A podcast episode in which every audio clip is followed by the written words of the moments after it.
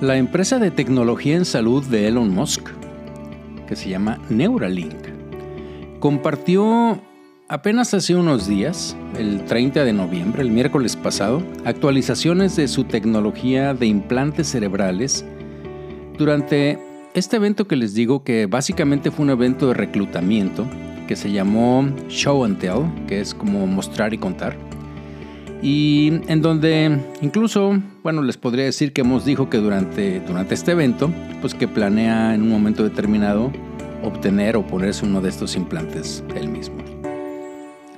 Fíjense que Musk dijo que una de las aplicaciones de la compañía tendría como objetivo restaurar la visión, incluso para las personas que nacieron ciegas. Y otra aplicación se centrará en lo que se llama la corteza motora, restaurando la, lo puso así más o menos él, como funcionalidad de todo el cuerpo para las personas con sección de la médula espinal. Y dijo más o menos así, entrecomillado, estamos seguros de que no hay limitaciones físicas para restaurar la funcionalidad de todo el cuerpo. Neuralink podría comenzar a probar esta tecnología de la corteza motora en humanos en tan solo unos seis meses, según dijo Elon Musk. Acompáñenme a platicarles sobre este evento que me pareció realmente muy interesante y sobre todo muy trascendente para lo que tiene que ver con, la medicina y bueno, también como nosotros como, como humanidad, desde el punto de vista de todo lo que se está aplicando, de la inteligencia artificial y de cuál fue el motivo que realmente movió para que esto sucediera. Bienvenidos a Memoverso un espacio que, como pues ya les he platicado aquí, eh, refleja mi universo paralelo. Las cosas que quiero platicar con ustedes que me interesan mucho, que no son obviamente de, de medicina estrictamente hablando y menos de radiología, que tienen que ver con pues lo que a mí me gusta leer, me gusta platicar y bueno, que creo que de alguna manera pues nos pueden impactar o interesar. Simplemente, como les digo, una manera muy casual. Eh, aquí no voy a darles datos específicos ni cosas así como lo hago en el otro podcast que es eh, pues de revisión de artículos científicos, el de memorándum. Así es que aquí vamos a estar relajados y vamos a platicar y pues bueno, empecemos. ¿De qué se trata esto de, de Neuralink? Fíjense que yo conocí eh, de este proyecto, pues hace ya varios años, creo que ya por el 2017. De hecho, yo puse una diapositiva en una de mis primeras pláticas que me pidieron para hablar sobre inteligencia artificial en radiología y en medicina. Y de hecho yo ponía el, pues esa, esa primera dibujo, porque al final fue un dibujo primero, eh, que puso Elon Musk de lo que quería hacer en humanos cuando apenas lo estaba haciendo en, en pequeñas ratitas.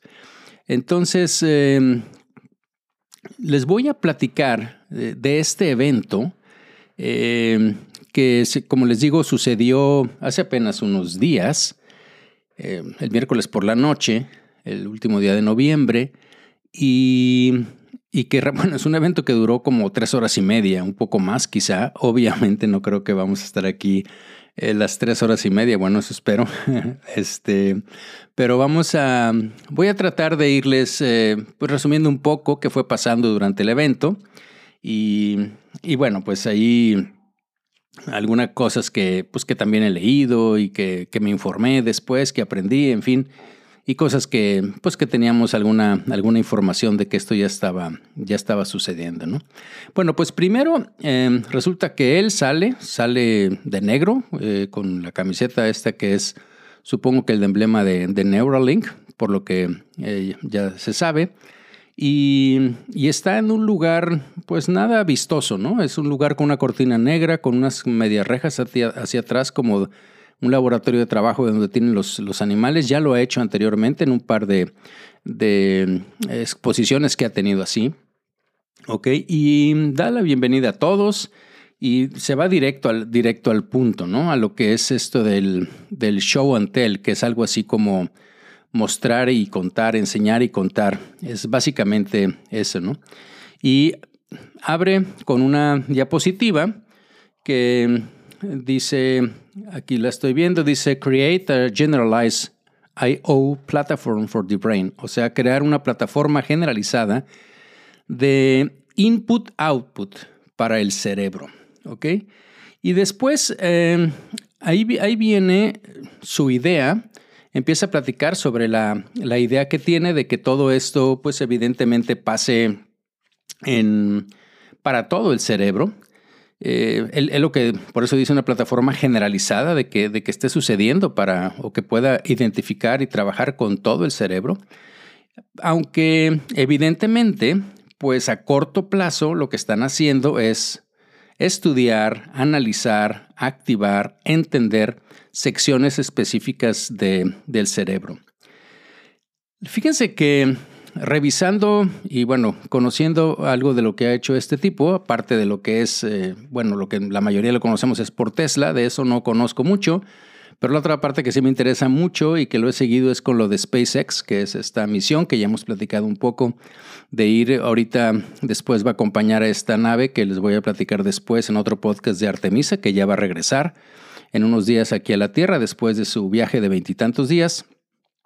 Y, bueno, eh, eh, él, hizo esta eh, compañía, pues allá por el 17, supongo, por ahí cuando, cuando creo que, salió. Y, viendo varias entrevistas, y ahorita lo otra vez recapitula un poco en esto, es el hecho de que, de que él dice que evidentemente lo de la inteligencia artificial pues es algo que, nos, que ya está aquí, ¿sí? que nos va a sobrepasar, y que como humanidad tenemos que encontrar una manera de, interactuar con ella para que no nos gane. O sea, cómo es que nosotros podemos eh, finalmente hacer, convertirnos en esa parte. Él no, no viene aquí, no en, no en este show, pero en otro. Él ha dicho que lo que él está tratando de desarrollar con esto, con Neuralink, pues es una tercera capa cerebral. Se supone que la primera es todo lo que es el, pues el sistema límbico, que es lo, primitivo, vamos a decir así, de respuesta, de interacción de cualquier organismo con el medio ambiente. La segunda parte es lo que corresponde a la corteza cerebral y bueno, esta tercera parte correspondería a esa integración entre eh, inteligencia artificial, eh, máquina, hombre.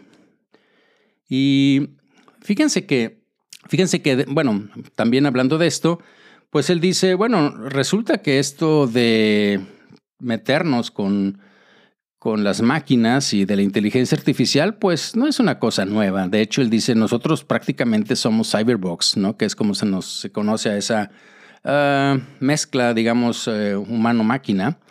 Dice, todos nosotros pues utilizamos siempre nuestro laptop, y no digo la laptop, el, el, teléfono, ¿no? El teléfono celular es, es parte de nosotros y si ya no tenemos el teléfono celular con nosotros es como que algo nos falta, ¿no? Este, básicamente lo utilizamos para todo, pero uno de los problemas que, que tenemos, pues evidentemente es lo que se conoce, digamos, en electrónica o en comunicación como el ancho de banda. ¿Qué tanto nosotros podemos interactuar con nuestro teléfono inteligente? Eh, pues va a ser más o menos, está calculado unos 100, 200 bits por, eh, por segundo, que es lo que nosotros podemos interactuar. Y básicamente eso está ¿Cómo interactuamos con nuestro teléfono? Pues depende de la velocidad que le movamos a los dedos para escribir o lo que podamos platicar, pero no más de eso, 100, 200 bits por segundo. Cuando una computadora puede transmitir eh, gigabits, incluso terabits, ¿ok?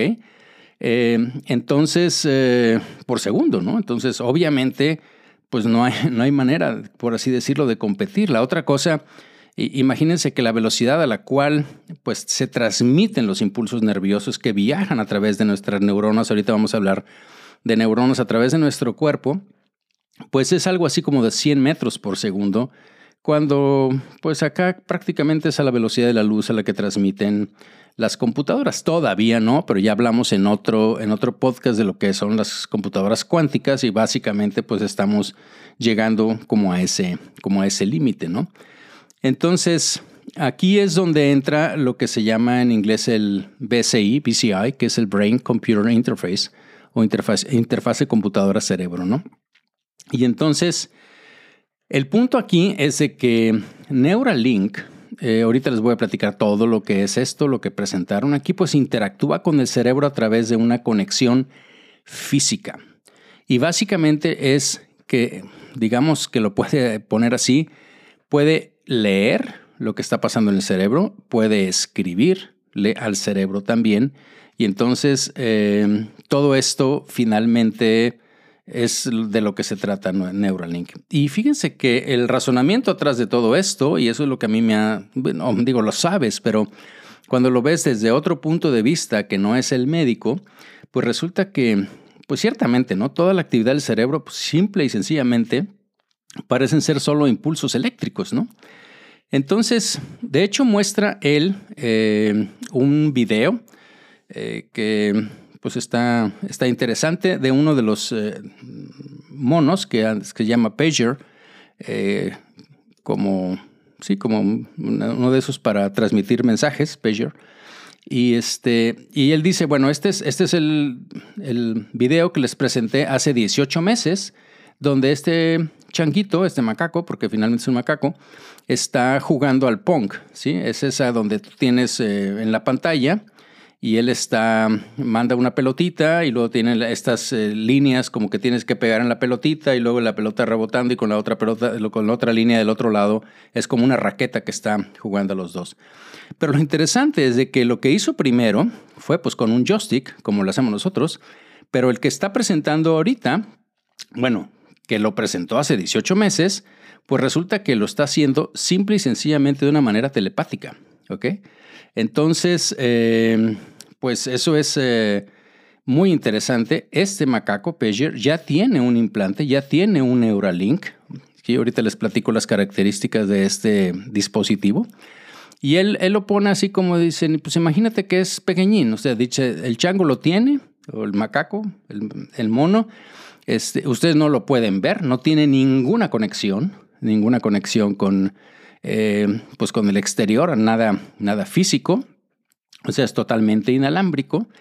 Y digan, dice él, más o, más o menos es como el tamaño de un Apple Watch, de un iWatch o de un Beat, ¿sí? Este, así, un, y de, hecho es el tamaño como de 25 centavos americanos, ¿sí? Este, es, es muy pequeñín. Y bueno, dice, nosotros lo que teníamos era esa idea de comunicar, de escribir y de recibir del cerebro a través de ese implante que hasta ahora, pues eso, eso no es nuevo, eso existe. De hecho, por ahí vi en, otro, en, otra, en otra entrevista en YouTube a uno de los eh, investigadores más prominentes en California sobre esta, esta parte y él dice, yo llevo más de 10 años trabajando en esto. Eh, lo más que he podido poner son entre 100 y 200 electrodos y todos están conectados y, te, aparece pues pacientes ahí que él está, que él está haciendo y que finalmente pues están, bueno, con un alambre o varios alambres, muchos alambres conectados de ese dispositivo hacia la máquina, la computadora. Y esto es totalmente inalámbrico, ¿no? Pero resulta, les decía, que lo que, lo que sucede, dice, es que en el camino, pues vamos a hacer eh, descubrimientos, estamos haciendo descubrimientos que pueden mejorar enfermedades. Básicamente enfermedades, él ahorita, por lo que está trabajando, como les dije, se iba a enfocar en regiones, pues eh, en visión y en la, parte motora, ¿no? Eh, y bueno, de hecho en alguna parte él dice, bueno, algunos de los temas que vamos a ver aquí parecen alcanzar un nivel así medio esotérico, pero debo comentarles y decirles en este momento que ya hemos enviado toda la documentación a la FDA y se espera que esté en los primeros ensayos clínicos en algo así como en seis meses. Y eso fue pues, un, para la audiencia este, pues, muy, muy interesante. Hubo hay ovaciones y todo lo demás, ¿no? Este, durante, durante esta presentación que les estoy diciendo. Entonces, después eh, habla también él de todo lo que han hecho para las pruebas de seguridad en animales y obviamente lo que intentan hacer en humanos. Y y dice, hay una parte muy interesante que me he topado pues con toda mi historia, ¿sí? que es, y pone una diapositiva gigante donde dice de, de, prototipo a producto, ¿no? O sea, una cosa es tener la idea de querer. Y él dice, este, una cosa es decir, bueno, yo quiero llegar a la luna, muy buena idea. Dice, la cosa es cómo llegar, ¿no? Entonces aquí básicamente es, bueno, yo quiero hacer esto, eh, leer y escribir en el cerebro, pero cómo, cómo es que lo, que lo voy a hacer, ¿no? Y dice, tiene que tener varias características. Aparte de que tiene que ser seguro y que tiene que ser todo, dice una parte muy, muy importante, pues es que tiene que ser este, actualizable, ¿no? Upgradable. Este, y de hecho él pone el ejemplo de un iPhone. Imagínate que yo tuviera implantado un iPhone 1 y ahorita ya está el iPhone 14, entonces tú quisieras tener otra vez un iPhone 14. Entonces, eh, obviamente también necesitas que esto sea reproducible, que sea seguro, que tenga duración. Y entonces, después entra una imagen que de hecho es la que estaba antes de que él entrara al show, de que le dieran la apertura, pues. Imagínense que es una imagen en donde, ¿se acuerdan como esa, esa que aparecía en Matrix? Así de donde están todos los simbolitos, esas como, como números y, y, letras que están de arriba hacia abajo y que esa es toda la matriz, pues, de donde, donde se desarrollaba todo. Bueno, pues piensen que esto es de izquierda a derecha y luego aparecen unas letras que dice Welcome to the Show and Tell, ¿ok? 2022 o algo así creo que dice. Este, y, y entonces él, él, dice, bueno, esto que están viendo ustedes eh, no es un screensaver, no es de Matrix, esto que están viendo ustedes es la actividad neuronal real del mono, del macaco este. Y lo que está haciendo Welcome to the Show lo está escribiendo él, ¿ok? Con indicaciones del, del Neuralink, ¿ok? Y totalmente en forma telepática. O sea, está transmitiendo eso el cerebro. No hay ninguna otra conexión, ¿ok? Más que el Neuralink hacia la computadora y está moviendo eso. Entonces eso realmente es, este, pues no sé, se me, se me hizo muy, muy interesante. El, el, macaco que lo hizo, ese es otro, ya no es el que puso ahora, porque tiene varios. Ahí puso al menos de seis eh, imágenes de cosas que están haciendo diferentes. Este se llama Sake, Sake. Y, y bueno, es, el que les digo que está pidiendo, está escribiendo esto de Welcome to the Show y luego además dice, y no se la pasa mal. Y de hecho, después él mono, pues pide que si le pueden dar unos snacks, entonces le presentan unas cosas y escoge unas uvas y luego se pone a comer las uvas, ¿no? Entonces, este, bueno, eh, está, está realmente, realmente interesante. Eh, y bueno, él enfatiza evidentemente que, estos dispositivos eh, pues ayudarán a las personas que sufren con lesiones cerebrales eh, y esto, bueno, es como una, un producto, un byproduct, ¿no? O sea, no es, eh, no es el objetivo principal de lo que quiere hacer con, con Neuralink. Como les digo, es, es tener una interfase generalizada del cerebro con, con la computadora, con inteligencia artificial. Pero ya al menos encontraron, por lo que tienen que hacer, pues dos aplicaciones. La que les digo que es estas para restaurar la visión y la otra es para pues aliviar la, los efectos de una sección medular, por ejemplo, o incluso de parálisis por enfermedades como la que tenía Stephen Hawking, si eso lo menciona él ahí, ¿no? Y lo dice, tan milagroso como parece, estamos convencidos de que es posible restaurar la funcionalidad de todo el cuerpo a alguien con sección medular. Y bueno, está realmente interesante. Ahorita les platico. Pero fíjense que el foco principal de, este show and tell, de mostrar, es, eh, eh, tú ves parte de la audiencia, son prácticamente puros jóvenes, eh, muchachos, muchachas, obviamente deben ser genios y la idea es de reclutarlos. Lo que está enseñando él y su gente, sí, ahorita les platico, es básicamente enseñar lo que están haciendo y después eh, reclutarlos, ¿no? Entonces, de hecho, él dice, eh, quiero invitarlos, dice, yo entiendo que ustedes piensan que esto es ciencia muy elevada, no necesitan tener conocimiento médico, cosa muy interesante, no necesitan conocer ni siquiera cómo funciona el cerebro, lo estamos aprendiendo.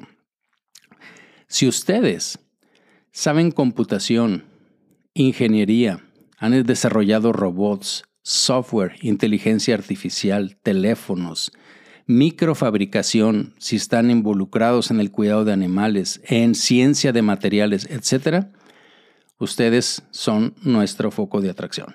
¿Ok?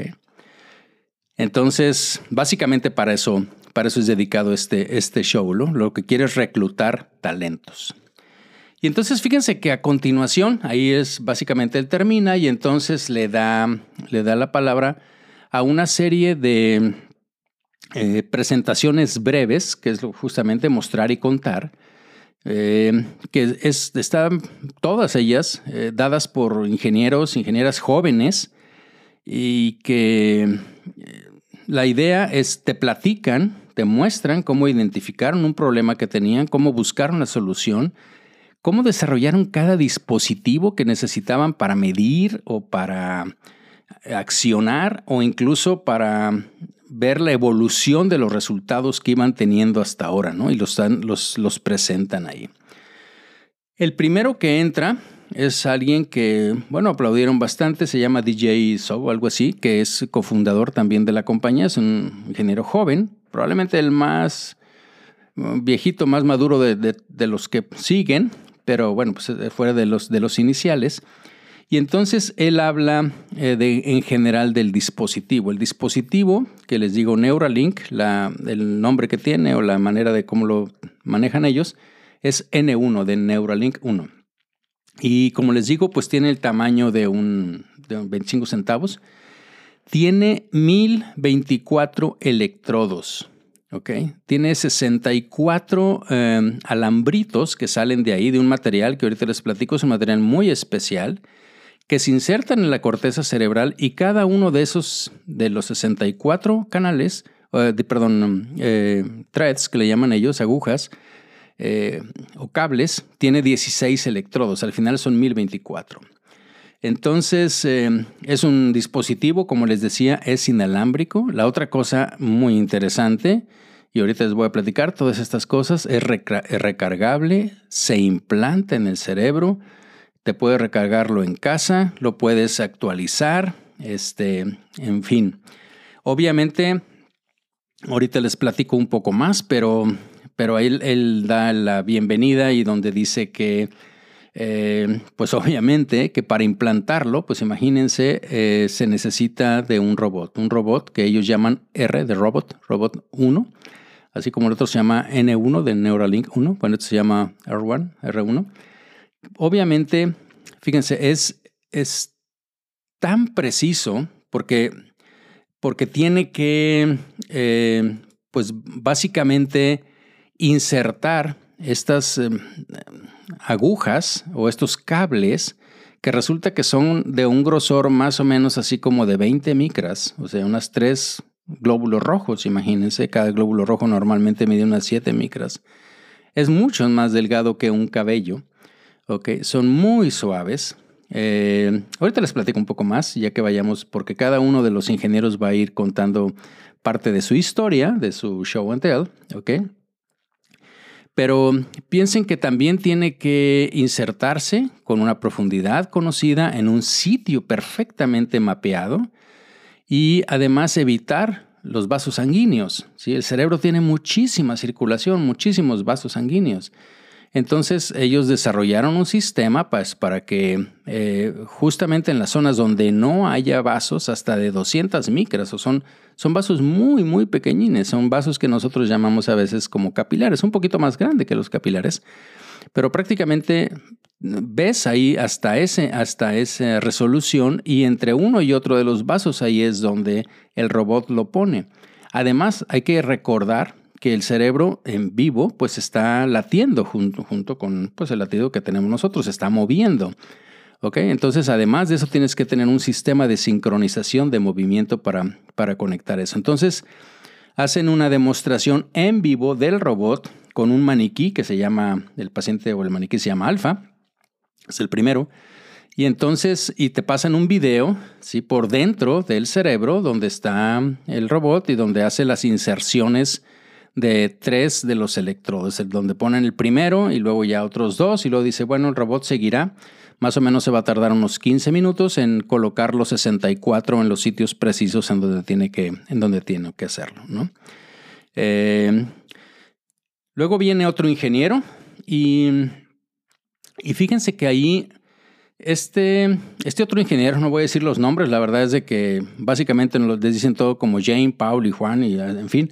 Este, eh, pero presenta algo que a mí se me hizo eh, sumamente interesante y es el desarrollo del software, del algoritmo de, eh, codificación, ¿sí? Este, de la actividad, de la actividad neuronal.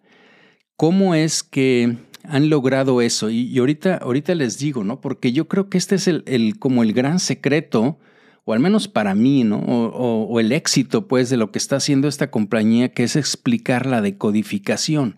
Porque fíjense, digo, normalmente, pues nosotros sabemos, por así decirlo, que eh, ya hace mucho, ¿no? Pues que hay una relación entre, pues, entre actividad cerebral y cerebro, ¿no? O sea, que y que esa, esa, probablemente es eléctrica y demás. Entonces, eh, ese no es como, como el problema. La cuestión es que normalmente sabemos que si yo mm, estimulo una parte del cerebro, pues hay una, hay una acción que sucede, ¿ok? Eh, estimulo una parte del cerebro y se, mueve una mano eh, o se mueve el pie, en fin. si yo, al otro lado, si yo daño una parte del cerebro, pues entonces ya no tengo una acción, ¿ok? Acuérdense que finalmente el cerebro y toda la manera en que nos comunicamos es a través de acciones musculares. Digo, luego podríamos hablar más, estuve leyendo un par de libros sobre esto, pero finalmente se resume nuestra interacción con, con, el medio ambiente, con el universo, finalmente son, es a través de, de acciones, ¿no? de movimientos musculares. Pero, pero la cuestión es cómo funciona normalmente, porque ya sabemos qué pasa si yo lo estimulo, si abro el cráneo y lo estimulo, o qué pasa si daño una parte del cerebro, ¿no? Pero cómo funciona normalmente. Bueno, pues acordémonos que más o menos se calcula que hay unos 86 mil millones de neuronas en nuestro cerebro, solo de neuronas. El número de conexiones que tienen, que tienen ellas, que se llaman sinapsis, pues es, dicen que mucho más... Eh, allá de la cantidad de estrellas que hay en el universo y demás, de alguna manera que se, que se han puesto a calcular. ¿no? Eh, para aquellos que no lo recuerdan o que no son médicos, acuérdense que la neurona pues es la, la, célula principal del cerebro, es la que hace que nosotros podamos pensar, podamos movernos, incluso podamos sentir. Y por ahí, en alguna manera, también es la que hace que tengamos conciencia, ¿no? Pero las neuronas tienen si se acuerdan, son como esas células que yo creo que todos hemos visto en algún momento, como que tienen un centro con un núcleo ahí y luego le salen ahí una, una pata larga, ¿sí? que es para que se conecte, que es la que se llama el axón, un eje, un eje grandote, axón, un axis grandote, y, y, muchos como pelitos alrededor, ¿sí? este, conexiones que son las dendritas, que es donde se junta una neurona con el resto de las neuronas, de tal forma que una neurona sale, sale un axón, una acción, pero puede recibir de varias más, ¿sí? varias conexiones. Esas conexiones, como les digo, se llaman sinapsis, ¿no? Entonces, esa es la manera de conexión física. La comunicación se hace a través de señales eléctricas, ¿sí? Estrictamente son potenciales de acción, cómo, o sea, cómo se altera la membrana, cómo cambia la membrana, no voy a entrar mucho en detalle en esto, pero, pero finalmente es una corriente eléctrica, tienes que llegar a, a un umbral de estímulo para que la corriente va, viaje a través del axón y llegue a la parte final de donde están unas eh, cositas, unas vesiculitas que seguramente ustedes algunos han escuchado, que tienen unas sustancias que se llaman neurotransmisores que justamente cuando llega la corriente eléctrica, imagínense que esas vesiculitas se rompen y entonces salen y se conectan con la otra neurona que está ahí. La otra, si es suficiente esa descarga de la sustancia que, por ejemplo, dopamina o lo que ustedes quieran que, pueda tener, si de los neurotransmisores, pues entonces se activa la señal eléctrica en la siguiente neurona y así es, así es como fluye la corriente a través de la, de la membrana. ¿no? Entonces, eh, cuando las neuronas reciben una combinación, digamos, correcta de la entrada sináptica en, en, algo que otra vez, pues a mí me fascina porque volvemos con Einstein, ¿no? Porque, porque, es, porque tiene que ser en el espacio-tiempo, ¿sí? Esto es lo que hace un, potencial de acción y lo que hace una acción, pues. ¿Qué quiero decir con esto? Imagínense que, que cuando ustedes ven, yo estoy viendo ahorita, no sé, mi computadora o mi pantalla, cuando yo veo una pantalla, la manera que yo la reconozco es de que llega todo ese estímulo, que son más que fotones de luz, que llegan a mi retina, que se transmiten, en fin, luego lo veremos si quieren, pero ahí me dicen ustedes, pero finalmente se, transforma de una, de una manera a una corriente eléctrica y llega, y llega a mi corteza visual, eh, pero llega como un patrón, ¿sí? De tal forma que cuando yo veo al mismo tiempo y se activan un patrón de neuronas en el espacio y al mismo tiempo, o sea, en el espacio-tiempo, pues entonces dice, esto es pantalla, o esto es vaso, o esto es Guillermo, o esto es foco, o esto es José no sé si me explico. Esa es la manera como nosotros reconocemos patrones. Es la manera como también nosotros como radiólogos trabajamos. Pero el cerebro todo lo reconoce como patrones. Para el cerebro todo son imágenes, incluso el sonido. ¿sí? Es lo que, en lo que sueñan, por ejemplo, las personas que no tienen visión. Entonces, finalmente, eso es lo que sucede. Cuando se activa un patrón al mismo tiempo, reconocemos algo. ¿Ok? Bueno, el punto es... si podemos, eh, para lo que quieran hacer esto, registrar esas señales eléctricas del cerebro. Y, bueno, la verdad es que sí, sí se puede registrar, sí podemos colocar electrodos eh, que estén dentro del, del cerebro para detectar esos potenciales de acción. Podemos grabar esos potenciales de acción de muchas neuronas y eso nos permitiría lo que les platiqué, decodificar esa información que, está presente en las células, ¿no? Y entonces ya sabemos por, por las lesiones que se producen en pacientes, por traumatismo, por infartos, etcétera, que hay áreas en donde manejamos el lenguaje, hay otras que son meramente motoras, hay otras que son sensitivas, hay otras donde vemos, otras donde escuchamos.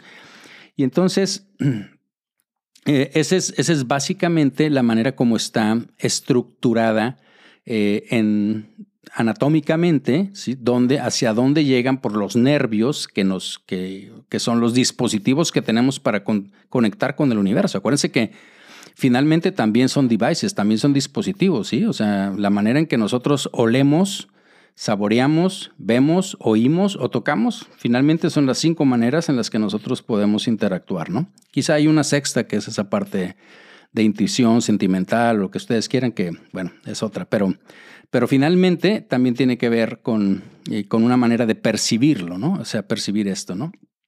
Entonces, el punto aquí es que ustedes se pueden preguntar, bueno, pero, pero ¿por, qué, eh, ¿por qué tengo que conectarlos, no? O sea, la actividad neuronal, pues yo la puedo monitorear desde afuera, ¿sí? O sea, eso es lo que es un electroencefalograma, ¿no? O sea, un electrocardiograma, pues es identificar la actividad eléctrica del corazón y pues no para eso tengo que poner electrodos dentro del corazón. Un electroencefalograma es detectar la actividad del, cerebro. La usamos para ver, por ejemplo, si hay alguien que tiene epilepsia, dónde están los focos epileptógenos o si alguien que ya tiene, por ejemplo, muerte cerebral para ver que no hay actividad cerebral, en fin. Pero podemos poner eso, ¿no? Y no necesitamos ni abrir el cerebro ni poner electrodos, ¿no? Pero estas, imagínense que estas son técnicas obviamente no invasivas, pero lo que tenemos es, eh, pues, ¿qué les diría? Es, es, como una señal más o menos burda, como del, de muchos millones de neuronas lo que estamos detectando. Es como, es como si ahorita, por ejemplo, que está de moda lo del, lo del mundial, ¿no? Imagínense que ustedes ponen eh, un micrófono afuera del estadio donde está jugando, pues no sé, ya no digo México, pero cualquiera de los que ustedes quieran, ¿ok? Y lo ponen afuera del estadio. Evidentemente, tú te puedes dar cuenta de más o menos lo que está pasando, pues por los gritos de la gente, ¿no? O sea, si, si gritan gol, pues sabes que hubo gol, no sabes de quién, supones que es del, del, del ¿cómo se llama? Del, pues del local, no del visitante, aunque en este caso, por ejemplo, pues quién sabe quién sería, porque estamos allá en el Mundial, entonces no sabrías quién, y, y menos sabrías qué es lo que está gritando cada una de las personas del estadio, ¿sí? Más o menos es. Entonces, lo que, lo que está haciendo esta la idea de poner los electrodos es como decir, voy a poner un micrófono adentro del estadio pues a lo mejor no en cada una de las personas, pero al menos para que me digan lo que está pasando, pues en sol, en, en sombra, norte, sur, este, o en cada una de las divisiones que tiene el estadio donde están los, eh, la gente que está yendo ahí. Más o menos es, es eh, sería como, como lo que yo podría decirles ahorita para, para ejemplificar esto, ¿no? Entonces, eh, lo que finalmente lo estamos haciendo aquí, de lo que les he platicado, pues es, estamos registrando esos potenciales de acción, esos picos de las neuronas, en muchos casos, incluso individuales, ¿no? Pero digamos que a lo mejor pueden ser conjuntos de muy poquitas neuronas, ¿no? Pero eso va a tener que ver básicamente con el lugar donde está, ¿sí? Los eh, electrodos que están poniendo, básicamente es como del grosor de una neurona, y además, eh, la capacidad que tienen de escuchar es básicamente muy cerquita, eh, intencionalmente, ¿no? Para, para escuchar solo actividades de neuronas o de un grupo de dos o tres muy, este, pues muy pequeños, ¿no? Y eso hace como, digamos, una alta definición. Eso es finalmente lo que, lo que queremos, ¿no? O lo que están haciendo eso, ¿no? Este, y entonces, bueno, ¿cómo, cómo funciona esa, esa estimulación neuronal, bueno, pues obviamente ya sabemos que pues hay corrientes eléctricas y que estas, las corrientes eléctricas finalmente son las que viajan, como les digo, en las neuronas, son las que activan los músculos, eh, porque ah, todo lo que sale del cerebro tiene que llegar primero a la médula y de la médula sale otro nervio que va a cada uno de los músculos que nosotros eh, queremos eh, hacer. Cuando hay una sección medular, pues no existe la comunicación entre el cerebro y la médula. Los nervios están ahí, pero la comunicación de la primera vía pues no llega, ¿no? Entonces esa es la, la, idea. Pero ellos, eh, como les digo, esto fue como un byproduct, es, es, algo que no es su objetivo, pero, pero en, el, en, el, en el camino pues están viendo que esto es algo de lo que, de lo que pueden hacer, ¿no? Entonces, como les digo, cuando si nosotros estimulamos secuencias temporales específicas a través de muchos electrodos, pues es posible crear esos patrones de actividad que provocan eh, incluso sensaciones, ¿no? Por ejemplo, la sensación de tener un objeto en la mano o una, una imagen visual. Eh, de hecho, me acuerdo ahorita, estaba leyendo, lo terminé hace, no sé, un par de semanas supongo, este, un libro eh, un libro muy interesante que es algo de lo que me gusta mucho, como ya les he dicho, de la conciencia, se llama algo así como en, español 19 maneras de ver la conciencia. Es de un neurocientífico que se llama Patrick House. Y por si les interesa, eh, ahí lo pueden encontrar. Yo lo, yo lo bajé de Kindle. Y, y, bueno, el libro inicia básicamente con, en quirófano, en, una, en la cirugía de una joven eh, que tiene epilepsia y que están tratando de encontrar el foco donde, donde está, pero al, al, estimularle en uno de los sitios, resulta que la paciente se, ríe, se ríe a carcajadas, ¿sí? Y entonces la paciente está consciente. Acuérdense que esos son cirugías en donde la anestesia es simplemente para la piel, para lo de la trepanación, pero los pacientes pueden estar conscientes, igual que para tratamiento de Parkinson y todo lo demás, ¿no? Que les ponen ahí agujas y cosas. Entonces la paciente se ríe y tú le preguntas, ¿de qué te estás riendo? Y entonces eh, dice una respuesta y luego vuelve a suceder y da otra respuesta y da otra respuesta. Entonces fíjense cómo este ese potencial, ese, estímulo eléctrico, finalmente está evocando en ella, y bueno, en todos los pacientes, en todos nosotros, finalmente evoca recuerdos, evoca emociones, evoca acciones, como es el reírse. El reírse, o sea, ella sentía alegría. Entonces, eh, bueno, volviendo a esto, ¿no?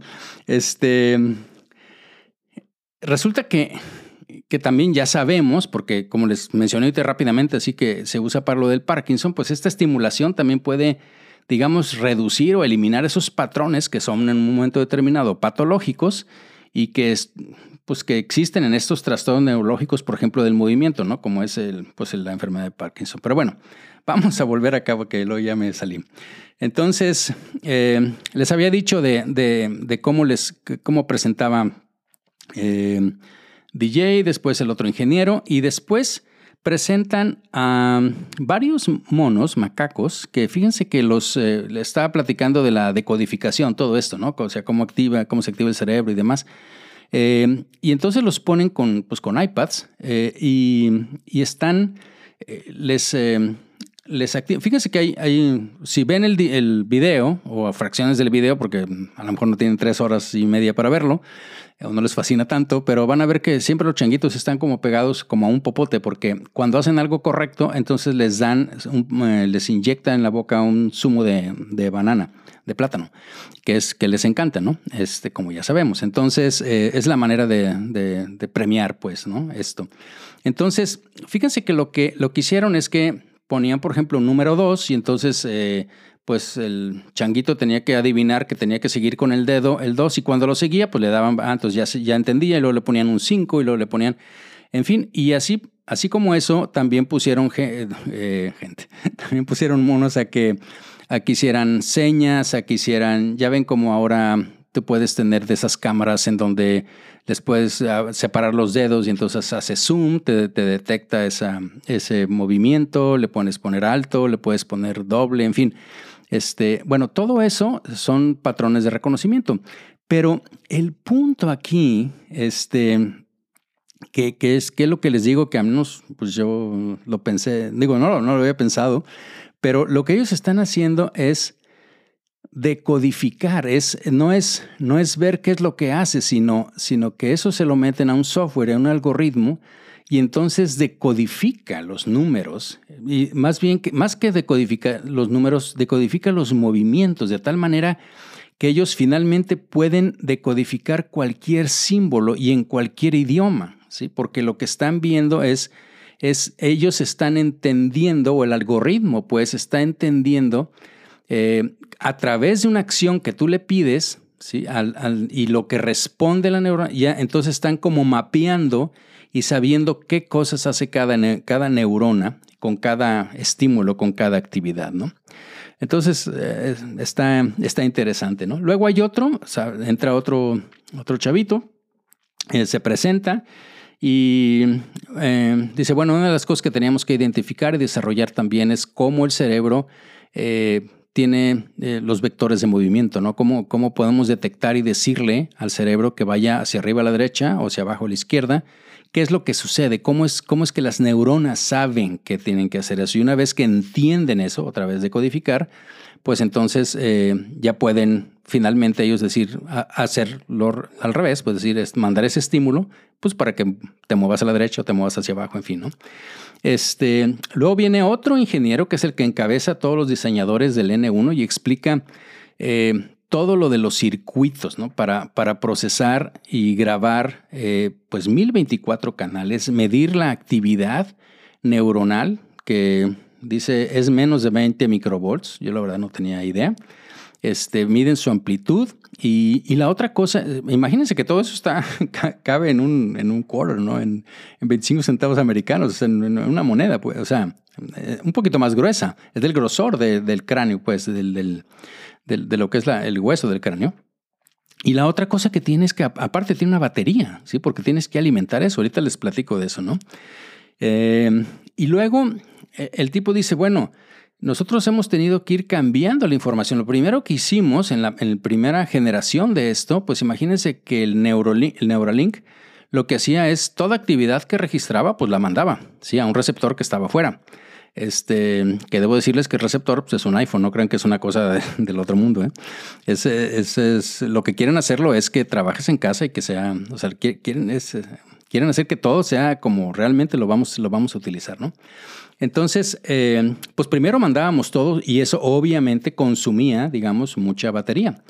Después encontramos que no, nada más vamos a mandar no lo que está de patrón de fondo, sino solo lo que es actividad. Y la última, que es la que tienen ahorita y que presentan, pues fíjense, si ustedes piensan eh, seguramente todos han visto una onda, así como de un electrocardiograma o cualquier cosa así que está como un latido, así. Bueno, pues cada onda se componen exclusivamente del pico de arriba, el pico de abajo y el pico de regreso, ¿no? O sea, tres, entonces se puede hacer con tres puntos. Entonces lo que están mandando ahora es solo la información de esos tres puntos y con eso ellos saben que hay actividad, que hay una onda, pueden saber la característica de la onda, incluso por el patrón de esos tres puntos, la distancia, la amplitud que hay entre ellos, te pueden decir, este es de esta neurona o este es de la otra neurona. Realmente, este, pues está, eh, está, está padrísimo ahí lo, que presenta, ¿no? Eh, luego, como les digo, pues uno de los retos pues era, era la parte de la recarga, ¿no? Entonces ahí otro de los ingenieros presenta eh, a otro macaco, Changuita, Gertrudis se llama, este, y, y como en un árbol, ¿sí? Ponen un platillo de esos como los que ahorita cargamos inalámbricamente un iPhone, que son así como redonditos, así donde, donde bueno, puede ser cualquier otro, pero este, y donde se carga, bueno, pues imagínense que han desarrollado para que cuando ella está comiendo, ¿sí? o el, mono está comiendo, pues entonces está prácticamente tocando con, con, una rama que está arriba, donde está el cargador, eh, detecta que está el Neuralink abajo, empieza a cargarlo, ¿ok? Este, al tiempo que, está comiendo, a distancia, no tiene que alinearse, en fin, o sea, lo que a mí se me hace eh, interesantísimo en todo esto, y lo voy a volver a decir, no sé, tal vez dos o tres veces, es de que nada de esto existe en el mercado, ¿sí? O sea, todo eso que ellos dijeron, no, vamos a hacer esto, lo tienen que desarrollar, porque no es algo que, ah, bueno, vamos a comprarlo aquí, vamos a... No, prácticamente nada de lo que, de lo que necesitan o de lo que están desarrollando es algo que, que está en el mercado, ¿no? Bueno, este, luego viene otro ingeniero que habla de todo lo que tuvieron que hacer para que este sistema estuviera pues herméticamente sellado y con materiales no corrosivos, porque imagínense que pues esto va a estar en un, en un ambiente húmedo, ¿no? del tejido, de un tejido vivo, va a estar cubierto por piel, va a estar, hacen, ahorita les platico, pero hacen un, trépano pequeñín y este, y finalmente pues está, igual los cables, pues obviamente tienen que ser de un material, como les digo, no corrosivo, es algo que tiene que durar ahí pues muchísimo tiempo, ¿no? Y entonces ahí pasan y una de las ingenieras habla, de hecho, así como una broma diciendo, bueno, yo traigo aquí uno puesto, no, no se crea, no traigo nada. Y este, y, y, habla de cómo se hace el procedimiento, ¿no? Y ahorita lo sigue haciendo, eh, lo está haciendo un neurocirujano, aunque les voy a platicar que están avanzando en esto. Resulta, bueno, inclusive, déjenme decirles, porque vienen en alguna parte de la plática, ¿no? Ya ahorita ellos, eh, parte de las eh, oficinas las trasladaron a Austin y ahí en donde están tienen ya dos quirófanos, dos neuroquirófanos. Y lo que piensan hacer es una, una clínica para hacer estos implantes. ¿ok? Entonces, este, bueno, para, allá va la cosa. Entonces, lo que hacen, imagínense que es, bueno, pues te ponen anestesia local, te hacen la incisión en la piel y luego eh, con un trépano muy pequeño que también desarrollaron ellos, ¿ok? No es el que normalmente utilizan y está hecho por un robot, por R1. Eh, hace precisamente el círculo, ¿ok? Se detiene precisamente porque tuvieron que hacer varios cálculos. Eso ya más o menos existe en el mercado, pero no con la precisión eh, y profundidad y demás que ellos necesitaban de que cuando tú pasas de lo duro y llegas a algo suave, ya la, la fresa le llaman los neurocirujanos, el, como el taladrito que utilizan, pues ya no, ya no perfora, ¿sí? Bueno, pues quitan, quitan ese circulito perfecto, ¿sí? Este, y entonces así lo que queda abajo es la dura, ¿ok? La dura madre. La dura madre es una de las meninges, la parte, pues como dice su nombre, más dura, ¿sí? Que cubre el cerebro. Y, y entonces esa parte la tienen que cortar, ¿ok? Y luego ya queda expuesto el cerebro. Ya que queda expuesto el cerebro es donde entra el robot. El robot tiene un sistema de tomografía de coherencia óptica, tiene un sistema de, em, eh, láser y, tiene un sistema de registro de movimiento y, y tiene un GPS, obviamente. Y entonces el robot toma cada uno de esos hilitos, ¿sí? Que les digo, y lo inserta. Imagínense que le hacen un zoom a las agujas, para esto viene otro tipo y presenta cómo desarrollaron las agujas y todo el reto que tuvieron que hacer. Eh, entonces imagínense que son como pequeños ganchos de tejer que tienen que ir y donde está la monedita, está el Neuralink, de ahí le salen los cables, coge un cable uno por uno, ¿ok? Sabe cuál coger aparte, ¿sí? Este, y sabe dónde lo va a insertar y además de insertarlo, pues tiene que, como, como cuando una aguja de coser, ¿no? O sea, que tienes que dejarlo, o sea, entrar ahí y luego que se suelte y que se quede donde tú lo dejaste. No que se venga otra vez con el ganchito, porque eso es, y eso es algo, es rapidísimo, ¿no? Y eso es entre los vasos y eso es con la pulsación del cerebro. O sea, todo esto está, eh, está sucediendo y desarrollan. Y así es como ponen los 64 eh, electrodos, por así decirlo, eh, en, las, en, el área donde tú quieres y cada uno, como les digo, pues tiene 16 canales. ¿no?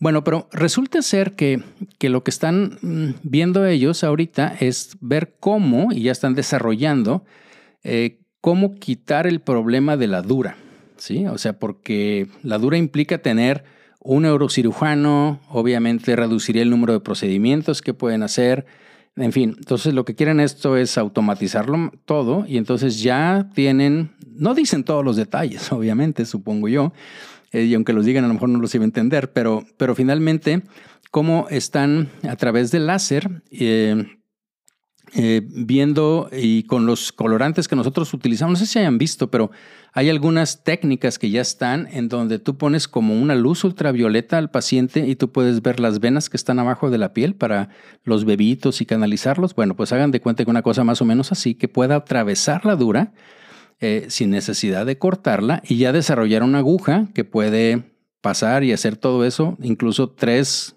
grosores de tres duras, ¿no? Entonces, eso está, pues, eh, interesante, ¿no? Eh, luego, alguien más entra y otra ingeniera, sí, es, es, una, mujer, eh, muy joven también, donde dice, bueno, pero todo esto lo tenemos que hacer, pero no lo podemos hacer en vivo, ni tampoco en animales. Imagínense que tienen una gran cantidad de cuidados supuestamente de, pues, de todo esto para animales, ¿ok? De hecho, por ahí eh, escuché hoy que había como una demanda que le están haciendo a la compañía por eh, el maltrato animal o cosas así, porque por esto, pues obviamente que se hizo, salen, salen los changuitos, aunque tú los ves totalmente normales, porque no los ves conectados con nada y los ves felices y los ves haciendo, bueno, en fin, este, pero bueno, hay, hay una cosa que está sucediendo ahí, pero este, pero para, para hacer todo esto, y les dije, esto lo enfatizó al principio Elon Musk, dice, hacemos todo lo posible por probar todo lo que podamos antes en el laboratorio, en benchmark, este, mucho antes de que incluso lo llevemos a los animales y obviamente a los humanos. ¿no? Entonces, lo que, lo que ella nada más se encarga de hacer una como viene ahí como un hidrogel, ¿sí? este, que tenga la consistencia prácticamente igual a la que tiene el cerebro para que, para que hagan todos los entrenamientos. Em, bien, luego te presentan a otros dos macacos. Uno se llama Code, de código, y el otro se llama Dash, así como, pues como un guion así. Este, y ellos son los que están participando en saber cómo es que vemos. Y les ponen, em, imagínense que están frente a una pantalla eh, y les ponen un, eh, un punto blanco y va apareciendo un punto blanco, pues imaginen arriba a la derecha. Entonces el, el, mono dirige su mirada, porque es lo único que ve, a un punto arriba a la derecha, y cuando lo hace así, pues obviamente le dan un poquito de banana, ¿no? Y luego aparece el punto abajo a la izquierda, pues se mueve para abajo a la izquierda su vista, y evidentemente están codificando todo lo que está haciendo la corteza cerebral. ¿Ok? Pero luego lo que hacen es mandan un impulso, ahora la computadora lo que hace es manda un impulso y que ellos quieren, ¿ok? Y entonces dirigen la mirada del mono hacia arriba a la izquierda, y aunque no haya ningún punto blanco. No sé si me explico, pero la idea es de que están leyendo y escribiendo, ¿sí? Este, a través de Neuralink en la corteza cerebral del mono, pero además eh, llevando no nada más de, allá para acá, o sea, de, lo que está viendo hacia el cerebro, sino de aquí para allá también, ¿ok? O sea, también yo puedo moverte, mover tus ojos, ¿no? Y entonces, la idea que están desarrollando ellos es básicamente la siguiente. En aquellas personas, él dice que incluso aquellas personas que nunca han visto que nacieron eh, con ceguera, eh, de todos modos tienen su calcarina y ellos creen que pueden pues que pueden hacer esto, ¿no? Eh, pero aquellos que han perdido la vista por cualquier otra razón o y que ya habían visto, entonces lo que van a hacer, imagínense que es que van a poner una cámara, ¿sí? Pues como una cámara, como un GoPro, hagan de cuenta, una cosa sub semejante, donde tú vas a estar, la cámara va a estar viendo, ¿ok? Y eh, eh, la cámara va a mandar la señal, ¿ok? a través de Bluetooth, la manda a un iPhone. ¿ok? De hecho, ahí lo presentan y presentan el software.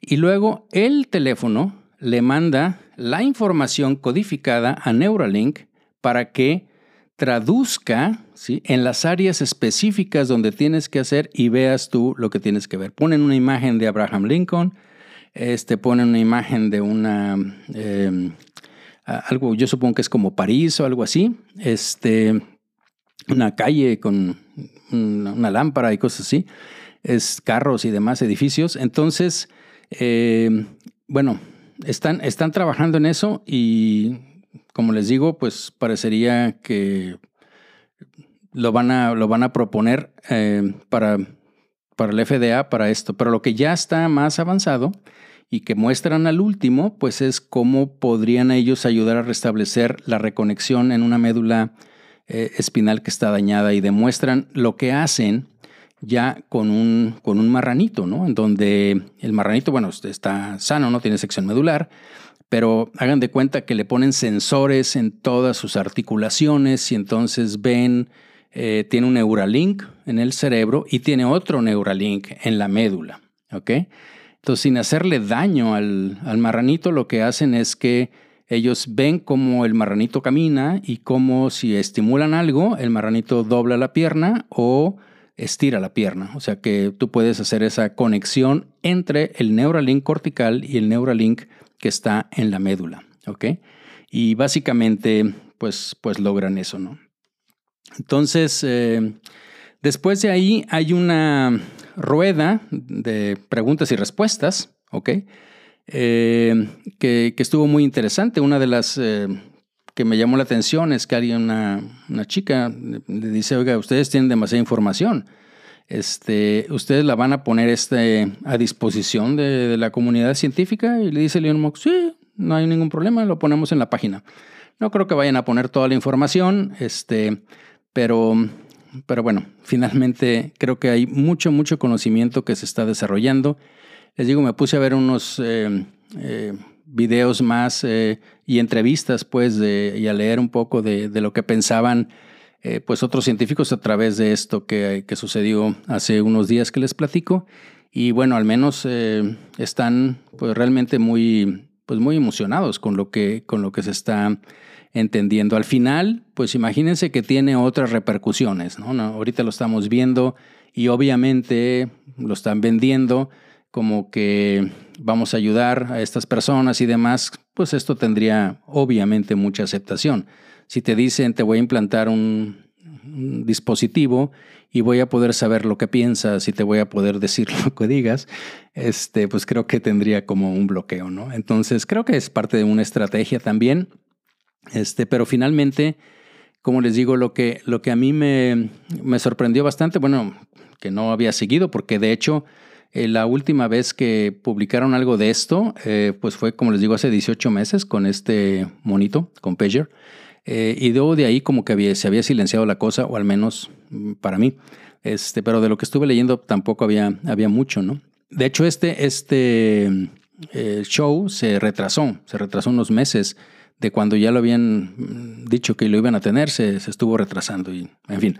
Pero, pero creo, que, creo que es muy interesante, creo, como les digo, que la parte filosófica, ética y demás, eh, pues la podemos empezar a discutir. Pues de hecho, pensar en ella, de hecho de esto se tratan estos podcasts también, y, ver, ¿no? Cómo, cómo de alguna manera a lo mejor podemos tener el principio como un rechazo, pero pues démonos cuenta de que, como decíamos al principio, ¿no? Decíamos, pues ya estamos muy, muy metidos, o sea, esa conexión, yo nada más quiero que salgan, digo, seamos honestos, vean a cualquier lugar que vayan, aunque estén en un congreso, en el auditorio, si están en, hasta en el cine, supongo, si estás en, el, en un centro comercial, no digo si estás en el camión, en el, donde estés, todo mundo está viendo su teléfono. Estamos como en Matrix, nada más que no estamos conectados, ¿no? Entonces, sí estamos eh, conviviendo en esa, en, pues, en esa parte ya de, cyborgs Entonces, eh, la idea de estar más preparados para que esa inteligencia artificial que probablemente, bueno, obviamente nosotros mismos creamos, pues eh, no pase o no se dirija mal, ¿no? ahorita estoy acordando, hay, un, hay una, pues un evento de, esto de inteligencia artificial que se hizo muy famoso, donde le preguntaron a uno que, era el, Dragon, que es, que es el, el, de la compañía Nvidia, ¿no? En donde, que supuestamente pues es la inteligencia artificial más avanzada y demás. Y le preguntaron sobre esto y entonces dijo, yo, la inteligencia artificial, yo soy solo una herramienta y como herramienta me pueden utilizar para el bien o para el mal. Y bueno, te puedes poner a pensar en la energía nuclear, pero te puedes poner a pensar en, no sé, en un, desarmador o te puedes poner a, pensar en un cuchillo, ¿no? Te puede servir para cortar o te puede servir para matar a alguien. Entonces es, es simplemente una herramienta y va a depender de cómo nosotros este, hagamos esto. Es, no es que ella, bueno, ella, la inteligencia decía, no es que sea buena ni mala, es, es el uso que nos, que nos van a dar. Entonces yo creo que hay muchas cosas que platicaremos. Ahí me dicen, por favor, lo que quieran. Y este, ya me extendí un poquitín, no sé cuánto, cuánto vaya. Creo que no son las tres horas que duró el show este. Pero bueno, pues espero que haya sido de su interés y agradezco mucho, mucho de verdad su atención y nos escuchamos en la próxima.